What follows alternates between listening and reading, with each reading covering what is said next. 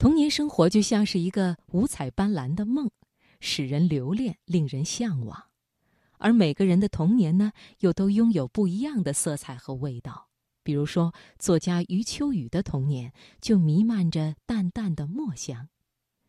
请你听，《笔墨童年》。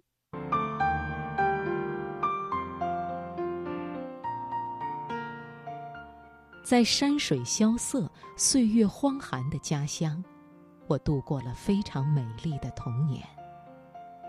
千般美丽中，有一半竟与笔墨有关。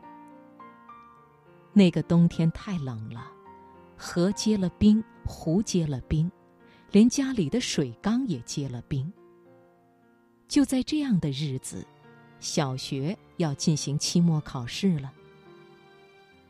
破旧的教室里，每个孩子都在用心磨墨，磨得快的已经把毛笔在砚石上舔来舔去，准备答卷。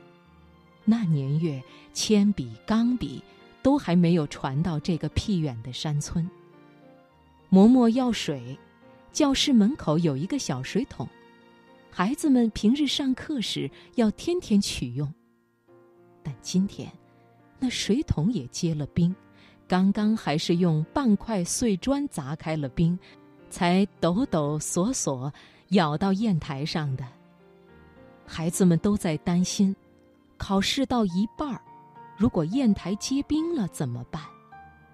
这时，一位乐呵呵的男老师走进了教室，他从棉衣襟下取出一瓶白酒，给每个孩子的砚台上都倒几滴，说。这就不会结冰了，放心写吧。于是，教室里酒香阵阵，答卷上也酒香阵阵。我们的毛笔字从一开始就有了李白余韵。其实岂止是李白，长大后才知道，就在我们小学的西面，比李白早四百年，一群人已经在蘸酒写字了。领头的那个人叫王羲之，写出的答卷叫《兰亭集序》。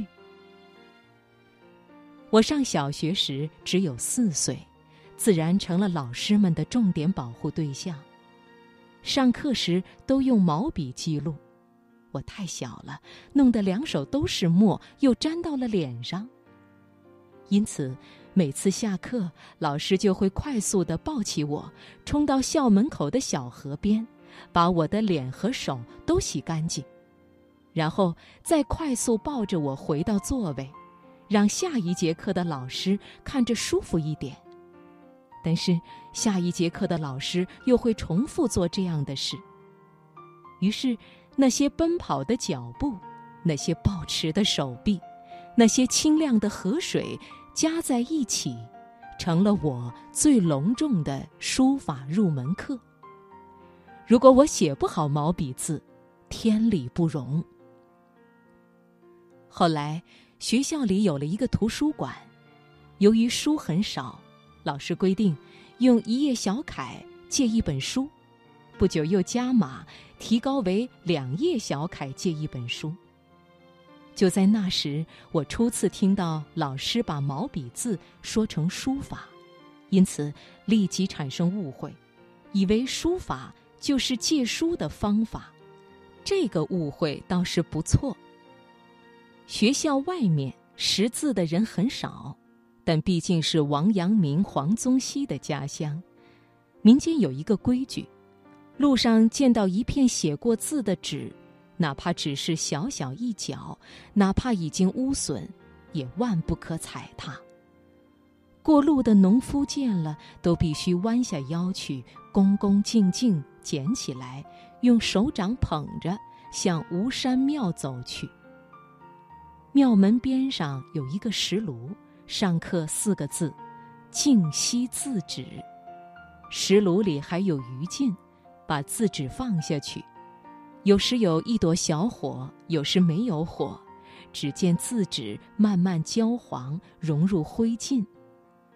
我听说，连土匪下山见到路上的字纸也这样做。家乡近海有不少渔民，哪一季节，如果发心要到远海打鱼，船主一定会步行几里地，找到一个读书人，用一篮鸡蛋、一捆鱼竿，换得一叠字纸。